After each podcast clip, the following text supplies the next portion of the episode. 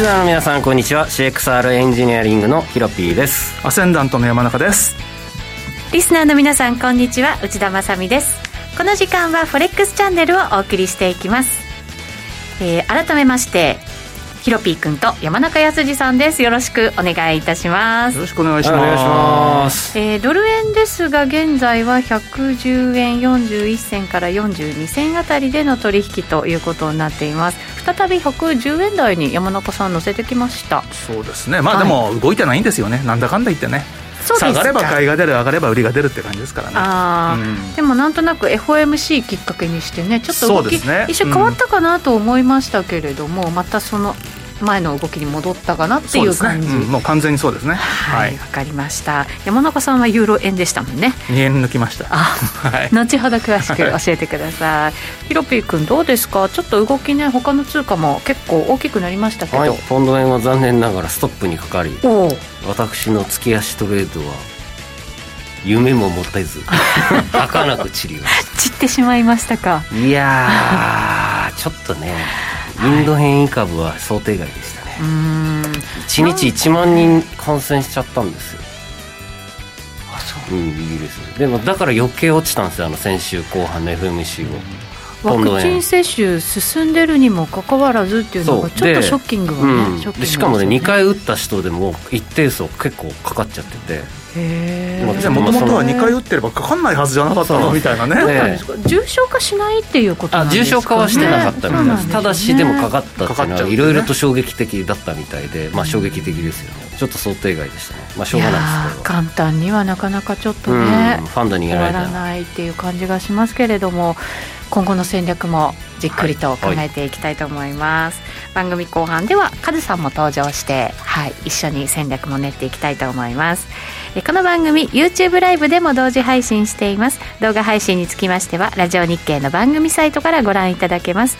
またその YouTube ライブに連動したチャットがありますのでそちらにもぜひ皆さんコメントお寄せください。お待ちしています。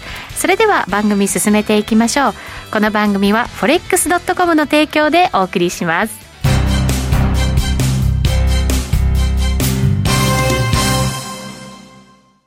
ノックアウトオプションが目標へと導く。よりシンプルな新しい通貨取引。forex.com では柔軟な証拠金設定、リスク限定、簡単なトレード設計のノックアウトオプションの取引が可能です。最大損失を限定し、高い資金効率を利用しながら利益獲得が狙える画期的な商品で、1000通貨相当から取引いただけます。ノックアウトオプションならリスクをコントロールしながら機会を逃さない。トレードに優位性を。ノックアウトオプションや FX なら forex.com でぜひお取引を。講座のお申し込みや詳細は forex チャンネルの番組ページをご覧ください。外国為替証拠金取引及びオプション取引は元本及び収益が保証されているものではありません。FX 取引はレバレッジを利用して取引代金に比較して少額の証拠金で取引を行うために、相場の変動による価格変動やスワップポイントの変動により、思わぬ損失が発生する場合があります。お取引の前に契約締結前交付書面などを必ず熟読し、取引の内容、危険性などをご理解いただいた上で、ご自身の判断と責任にてお取引ください。ストーン X フィナンシャル株式会社金融商品取引業関東財務局長金賞第291号。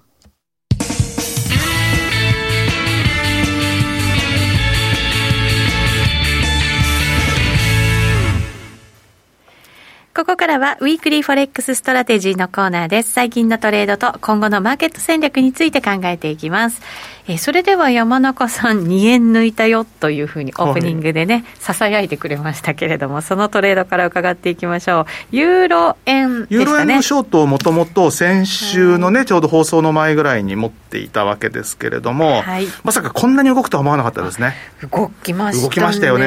3円50で持ってたやつが、うんずるずるずるずると FOMC 以降下がって、しかもその木曜日の下げがユーロはタイドル、タイ円とも大きかったじゃないですか、先週。はい、で2円50まで来た時は1円抜けてるなと思って、利用かなと思ったんですけど、ええ、まあちょっとたまには持ったまんまでいようかなと思ったら、なんとその日のうちに1円50まで下がったんで、さすがに利食いましたけど。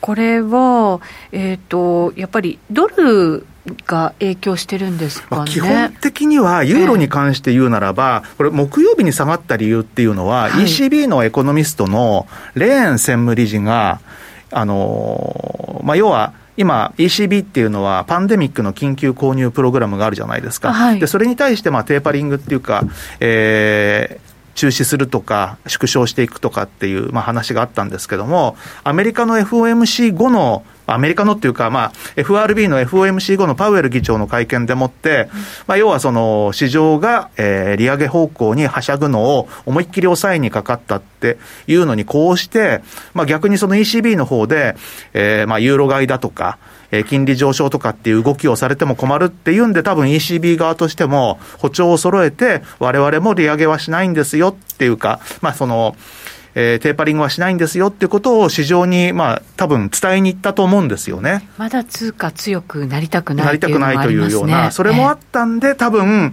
思いのほか、えー、皆さん、あれ？そうなの？っていうんで、まあ、ユーロを慌てて売っちゃったっていうところじゃないかと思いますね。なるほど、クロス円全般ね、やっぱり売られるような形になりましたそうですね、あとはやっぱり先週の動き見てると、結局、FOMC 後のドル円の動きっていうのが、はいえー、なんとなくその株に、まあ、完全に同じではないんですけれども、比較的似通った動きをしていて、まあ、株の上値が重い、で、まあ、ドル円と、まあ、クロス円が売られるというような動きもあり、で、あとはそのユーロ円に関して言うならば、さっきちょっと出てきたポンド円がね、えー、売りが強まったっていうのも、まあ、随分売り方向に作用したのかなっていうことで、えー、まあ昨日なんか瞬間安値130円の大台割れちゃうんじゃないかっていうぐらい、130円の丸4銭まで下げてますからね、そうですね。まさかここまで下げるっていうのは、3円50下げてますからね、はい、なんだかんだでもって、そうですね、えー、ちょっとあの最近のあのユーロ円にしてはびっくりかなっていうか。あとその週間レンジで考えても、ユーロドルが先週1週間の間のレンジって、ちょうど300ピップスをちょっと超えてたんですよ。300ピップス、はい。で、1週間の値幅が300ピップス超えたのって、コロナショック以降では初めてですね。あそうですそうです。あの、コロナショックでもって荒れてた時には、あの、そのぐらいは平気で動いてましたけど、えー、それ以降落ち着いた後の、あの、値幅っていうのは、動いても200ピップス台だったんで、300を超えてきたっていうのは、まあ、そういった意味では、先週のユーロっていうのは、対ドルにしても対円にしても、結構動いた、イコール多分、市場参加者が結構やられちゃったんじゃないかなって気しますよね。あまあ、材料もあった上に、ね、っていうことですよね。うん、えー、一旦今、今、スクエアです。加減ではありますけれども、まあ、あのドル円がまあちょっと上がってきてるんで、はい、今度はドル円で上がったところを売りたいなと思ってます。今度はドル円の売り、はい、ちょっとユーロ円はあまりにも動いちゃった後で、はい、ちょっと手出しにくいなと思ってて、まあ、あの一応ですね、今日あのさっきも失敗したなと思ったんですけど、100等円の5丸で売ろうかなと思って、5丸ついてるんですよね、今日ね。ただまあ、今またちょっと下がってきちゃったんだけど、まあ、ひょっとしたら6丸ぐらいはあってもおかしくないかなと、ただ先週の高値は超えないかなぐらいのつもりで、ちょっと軽く売ってみたいかなとは思ってます。はい、わかりました。ヒロピー君、ドル円ちょっと見てみますか、はい、ちょっと。はい、お願いします。ありがとうございます。はい、見えるかな？更新されるかな？はい。ドル円が昨日109円台もねありましたけれども、はい、今日は110円台ということですね。はい。いやなかなか FMC 後行ってこいで、うん、えぐい値動きですねこれはどう考えればいいです。か FOMC 後の高値は、え結局、だましの高値じゃないかなという判断と、水星逆行が終わるときって円高行きやすいんで、ということも合わせてですね、水星逆行が23日にそうですね、今日今日か明日かどちらか、ぐらいに下がるかなっていうんで、ひょっとしたら明日だともう下がっちゃってる可能性もあるかなっていうんで、はい、本当はそう、110円の5丸になったら売りたいなと思ってたんですよ。うん、ところが、ついて今下げてきちゃったんでさ、どうしようかなぐらいですね。うん、これ、円が買われるっていう意味合いなんですか？そうです、そうです。円が買われるっていうね、まあ、割と円高に行きやすい傾向が、まあ74%ぐらいなんですけど、比較的高いんで。それを考えると、じゃあ、クロス円も今、一旦戻りを試しているようなだから、おそらくユーロ円とかポンド円なんかも今ね、ちょっと戻してきてるんで、上がったところは売りでいいのかなと思うんですけども、逆に下げ幅が大きすぎたんで、はい、いや、もし外れた時にね、持ってかれちゃったりしても、ちょっと怖いというか大き、大きく持ってかれる可能性もあるので、はい、まあ、素直にあの比較的穏やかな動きをしそうなドル円にしようかなと思ってますコメントもいただいてますね、牛心さんからポンド円、難しかったですね。というコメント、黒うさぎさんから、今日くらいから円高注意ですね。というのは、これ、水星逆が終わるよ。というところも意味含めてくれてると思いますけれど、その他にもたくさんいただいてます、後ほど紹介していきますけど、スティービーさんから、えーと、株があっさり戻してしまうところを見ると、今週はクロス円の売りを、をクロス円の戻りを売るのか、推しを買うのか判断に悩みますねっていうことなんですね、そうなんですよね、ちょっと難しいなって思うんどっちでもいいんでしょうね。どっちでもいい、うん、あのおそらく以前のドル円と同じで、下がったら買い、上がったら売りでいいんじゃないかと思うんですよ。そうすると、レンジを想像していらっしゃる。大きく下げたんで、うんはい、大きく下げた後っていうのは、一旦ちょっと踊り場を作るんじゃないかなぐらいの、そんなイメージを考えてるんですけどね。なるほど、そうなりやすい傾向にあると、うん、ドル円だけで見ると、あんまり動いてないんですね。いや、動いてないですよ、ドル円だけだけ見たらね。そっか。感じですか？じゃあ、これぐらいだったら、110円の50でしようとしてもいいかもしれないですね。いや、いいと思うんですよ。109円のミドルぐらい狙って。一回ね。そうですね。さっきついちゃった。じゃあ、ヒロピー君もチャート見ると、まあ、動き見ると、レンジでっていう、うん、あまあそうですけど、はい、僕も山中さんの真似して4年ぐらいです。が、あの水星逆行の人、クローズのタイミングを売るって決めてるんで、はい、前回負けましたけど、それまでは4連勝ぐらいだったんで、うん、えっ、ー、と、まあ、やっちゃおうかなと、ドル円と、あと、ユーロ円ユーロ円の方が売りやすいですよね。あ、そうですか。うん、トレンドが出始めてて、水星逆行終了でトレンド再開みたいなんだったら、ユーロ円売りやすいですし、株が今日戻してくれたんで、また明日は下げるかなみたいな。反動で、うん、株も結構動いてますからね、そうですね。日経平均なんかね、まさか、えー、昨日は800円でしたっけ、1000円以上下げて、本当に、瞬間1100円ぐらい下げてたからね。で今日も戻してはいますけどね、うん。はい、全戻しってわけにはいかなかったのかな？うん、はい、はいまあ、あとちょっと時間あるんで、こっち、原油が、原油だけが強いのよ。はい原油そうなんですよね、これまたいろんななんか背景があるみたいですけどね、原油もね。インフレ。まあ、インフレ懸念とか、まあ、要は投資対象としてコモディティが選ばれてる可能性はありますよね、うん、原油だけ、もうこんなの来月もすごい CPI 出ちゃいますよ、山中さん、これ。うん、確かに影響しますよね、うん、これ、物価にね。10%上がってるんですよ、原油、4週間前から。これ、週足です。まあ、FRB もずっと一旦一旦とは言ってきたものの、うん、でも動き変わってきましたから、うん、FRB のその意見がね。これで来月もアメリカの CPI5.0% とか出て あれ？とかあれ？とかこれどうしたらなのみたいな原油の影響です。エネルギーエネルギーの影響が大きいとかね、まあ、食べ物とかエネルギーっていうのはね、どうしてもちょっと影響力が大きい部分もあるんで、家計にもね、ずいぶん影響しますしね、だから今度、コア CPI を見ろとか言い始めた、どうせ、確かにね、そういう感じになると思いますが、市場参加者には、高派にはなってほしくないんですよね、FRB としては。それはそうですよね。で要はその B のそのドットチャートを見て、みんな、あ思ったよりも高派じゃないかっていうのが初動ですよね、FOMC 後の、はいうん、そうですね。それに対して、3時半からの会見でもって、ドットチャートを見るのはよくないっていうふうに、明確に言ってますからね、パウエル議長は。めちゃくちゃですよ。いや、これ真実じゃねえかただ、気をつけなきゃいけないのは、投票権のない人まで含まれてるっていうことと、はい、2022年はまだしも、2023年なんて一体、誰が蓄連銀総裁になってるかだって分かんないですよね、変わってるかもしれないんで。はい、そういったことを考えると、えー、まあ、いろいろと、まあ、むちゃくちゃな論理もあるんだけれども、ドットチャートを見るべきではない。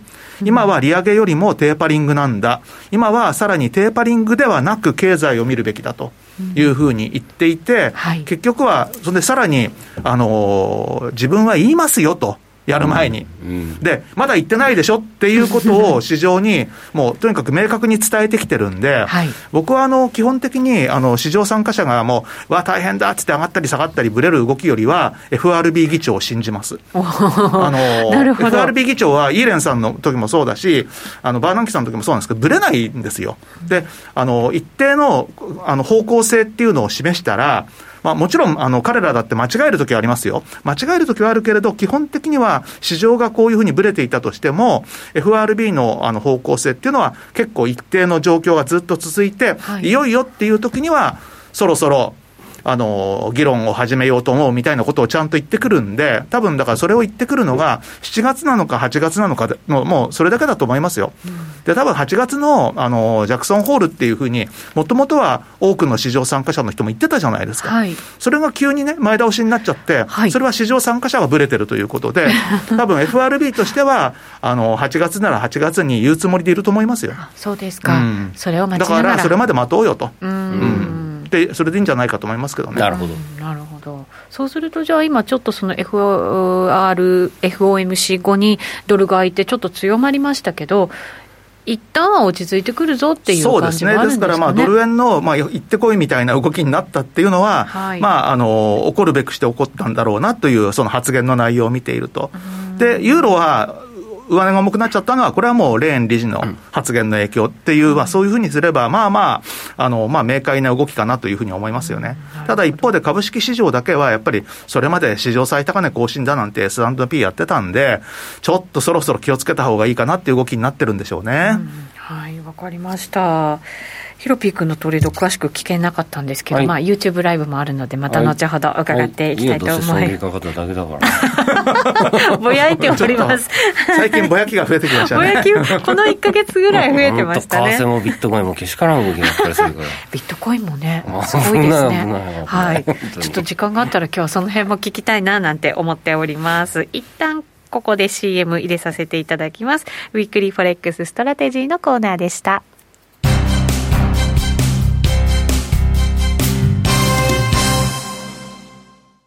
ノックアウトオプションが目標へと導く。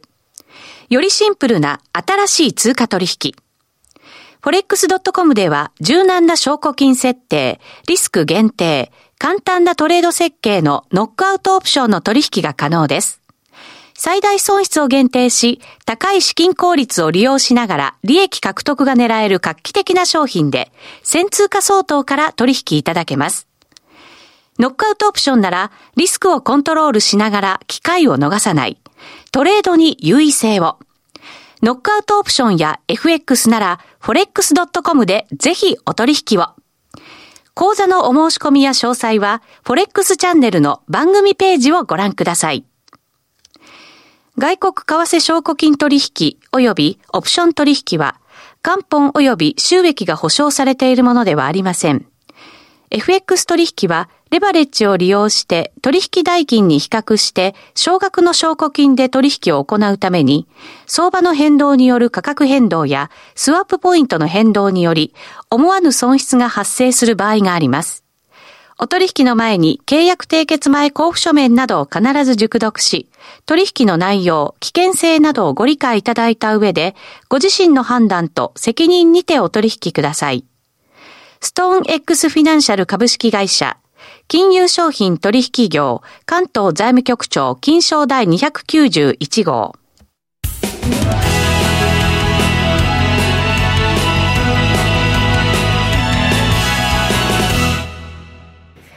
さあ、ここからはフォレックスラウンジのコーナーです。今日のゲスト、ノックアウトオプション王子のカズさんです。よろしくお願いします。よろしくお願いします。はい、顔出し NG ですので、画面は我々3人ですが、カズさんもいらっしゃいます。さて、最近のトレードから伺っていきましょう。カズさん、どうでしょうか？僕は今は、クロス円系を売りを売りで考えてます。クロス円の売りですか？まあ、ヨーロッパ系とあと欧州とかその辺を、うん、なので、逆にドル円がまだ耐えててずっとトレンドライン上で耐えてるので、クロスドルを売ってこうかなと思ってます、ユーロドルとかオーストラリアドルとか。はい、そうするとまあじゃあ中心としてはドル買っていくようなイメージなんですかね？かといっても買いたくはないなっていう、はい、110いっても111円とかで一旦また返されるだろうから、はい、なって考えるとうんユーロドルとかその辺を売った方がいいのかなっていう。はい。なるほど、はい、ユーロドル4時間足をだいぶ縮小したチャートをとりあえず準備しました。縮小したチャート。はい、3月頃から。ああそそうですその線とかですね。はい。その辺の線とか今の今日の高値とかその辺で段階的に売って超えたらカットして3回やろうかなと思ってます、うん、なるほど。ここちょっと23とか25ちょっとプスッと超えて4550ぐらいまで伸びてくれたら売りやすそうですね。うん。だ最高いっても1.2ぐらいじゃないかなとは思ってるんですけど。うんうんうん、うん、そうですね。1.2言われてからの加速大きかったですしね、うん、まあ、そこまでむしろ戻ってくれた方が。かな。8号のこのレジサポが強そうなので、うん、売りたいですねこれは。そうだ。そこの辺で売っていきたいなと。思う、うん、今も軽く売りは持ってるんですけど。あそうなんですね。全然軽くなので追加の本ポジを、はい、そこで行きたいなっていうのとあと、はい、オーストラリアドル。オジドルいきますか？はいオジドルまあオジ円もなんですけど、はい、ずっとレンジだったのがついにほ崩壊したので。そうですね。まあドルオーストラリアドルドルの方がいいかな。はいドルにしました。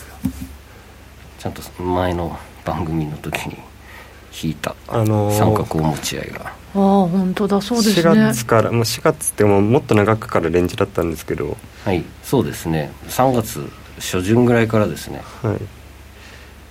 ストンと抜けて走りましたね、うん、これも。7.6あ0.765あたりを抜けていってらしたので。はい。ここですね。はい、はい、でそこまでそこにそこを上に抜けるまではひたすら売りでいいかなと思って、うんうんうん、でメインはこの2つかなって感じです、うん、ここもいいですねやっぱ50も、うん、やっぱ丸々50は重要ですねこうやって見ると。確かに。改めていつも狙ってますが。こういうふうに縮小するとなんか見やすいな。あんまり細かく見ない派ですけど。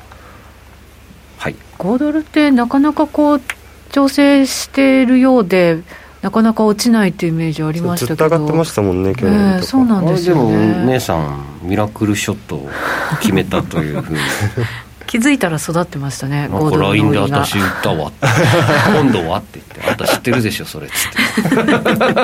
っていう嫌がらせな LINE が来ました。昨日の夜ね。昨日か。夜中にそんな LINE してましたけど。金曜日ぐらいかあ金曜日だったっけ？分かる走りましたねいよいよね。うん。0.2ドルも上がってますもんね。0.2ドドルって言えばいいのかな？あの200ピップ。はい2000あの去年の3月から。ああそうですね。もうずっと上がって。もう2000ピップ上がってますね、うん、オーストラリアもこれ山中さんちょっとこう金融引き締めまでまだいかないんでしょうけれど、そっちの方向の国の一つではあるわけですよね。まあそうですよね、あえて言うならばそうだと思うんですけれども、えー、まあ、上げすぎた反動ですかね、これね、確かに。ちょっと。やっぱりやりすぎちゃった感があるんですか、ね、あとはやっぱりそのチャートでもって、今までね、高値圏でずっともみ合ってて、あの画面に出ている三角持ち合い以外にも、そのそれよりもちょっと後の部分でもって、結構なんて言うんだろうな、安値圏がずっと同じような水準でもって、抜けそうで抜けないような状況が続いてたのを、やっぱり両方抜けちゃったかっていう感じですよね。だから、ちょっとテクニカルな動きっていうのもあったんじゃないかと思いますよ。ここからじゃあ、カズさん、トレーダーとしては、ちょっと攻めやすい感じになってきました？僕は本当は765終わったら売りたかったんですけど、はい、売るタイミング普通に逃してしまって、うん、あの見てなくて、単純に。はい、多分1時間とか4時間でちょっと大きめに見た方が分かりやすいかもしれない、すごく冷やしで待ってた1 時間ですね。はい。ちょっとお待ちください。調整してます出るかな？はい。出ました。あもっとじゃ4時間の方がいいか。も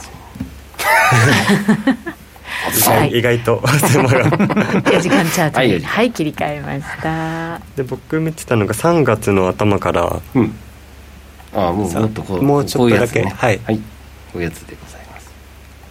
もうちょっとだけ。はい3月の。はい。そこの3月あ4月の頭らへんの高値圏あるじゃない、はい、高値っていうか安値。いやごめんなさい。こっち。下の段の、はい。えー、の高値高値というか。ここですか。あそうその辺。その辺をずっとかあの背にしてて。うんうんうん。ああなるほど、はい、サポートライン引けばいいですね。そそこを抜けたらもう売り売ろうと思ってました、うん、で一回騙しの売りが入ったんですよね、はい、6月上旬で。あっていう。だけれども行ったからやっぱここ抜けた時は大きいですね。早いですね、うんまあ、次やるとしたらもうその辺まで上がってくるのを待つか、うん、それこそその一番下から2番目に書いてる黒いライン。これ。そこ、はい、0.75の50です、ね、755あたりで、まあ、そこだと多分次行った時に上に抜けちゃいそうなので。昨日つけちゃったですね、はい、来たらもう売れないんですけど。ここちょっとプスッと騙し上げでこここに引けるとこにこうなったらいいんじゃないですか。85とかああほうほう微妙かな。ちょっと微妙だな。うん。なんかこの辺フィボナッチ引いてダブったポイント探してみます？ここでピヨッと引いてみて。あいいんじゃないですかやっぱこれ。9085、うんうん、ありですね。打ち込むなら。フィボナッチも。ちょっとまあ段階的に言ってもいいかもしれないですねその辺から。76、7半値戻しまで向けて、うん、768?767、うん、もう売り上がっていくようなイメージですか？ですね。僕売り上がるというかもうカットしてますけど定期的にカットしてさらに。ポジション入れ替えていくんですね。はい。なので基本はもう反発したら売って戻ってきたらカットなので、まあ、プラマイゼロを何回か繰り返して各一発取るっていうイメージでやります。良さそうだなこの。7580から90ゾーンでペチペチ売るの、おそうするとヒロピー君の戦略もなんとなく。どっちかというとユーロドル売りたい。さっき見てた話が戻った。じゃあせっかくですからユーロドルの戦略も簡単に。さっきやっちゃったね。ユーロ円の方がいいかなその円高の明日明後日用に。短期で、うん、あれカズさん、ユーロ円もありでしたよね。ユーロ円ただ僕が見てるやつはすごい中途半端あの買いたくはない。間違いなく買いたくはないんですけど、はい、すごい中途半端な形だなと思ってて去年の6月から出せる去年の6月と言いました、はいしし冷やしを超細かくしましょうか。はい。こんな感じで。あ待ってくださいね。画面に反映されるのが6月のあ5月の末ぐらい、はい、5月7日か。そこからチャンネルが引けるんですよ。おここチャンネル引けますか結構長いこれトレンドだったんですね、こうやって見ると。それ以外にもあの何度か上昇チャンネル引けて、はい、ちょ直近のところで抜けてきちゃってるんですよね。10月末ぐらいああそうそんな感じですよね。で、上も上上に合わせてもらえると、うん、もう一つ引いた方がいいの？あえっとそのチャンネルの上の部分をこっちにしますか。上に移動してもらえる。はいそうすると結構ミドルラインちょうどいいところにもあって。今でそれがなんか抜けて一回戻ってきてるとこなんですけど微妙ですね。まあ3ゾーンちょっと上がって3ゾーンつけて落ちんじゃないのかなと思ってはいるもののすごい微妙なとこにいるので、やってみると32の65ですかね。うん。まあ、そこ3ゾーンつけたらもう完全にユーロドルショートの勝利に終わるんですけど、うん、なるほど。なんとなく戦略が見えてきたような感じがしますね、はい、延長戦だな。はい。引き続き延長戦で戦略練っていきたいと思います。逆行明けとなりますのでね、はい、はい、戦略大事だと思います。皆さんもお付き合いいただければと思います。今日のゲストカズさんでした。ありがとうございました。ありがとうございます。この後は YouTube ライブで延長配信お楽しみください。この番組は forex.com の提供でお送りしました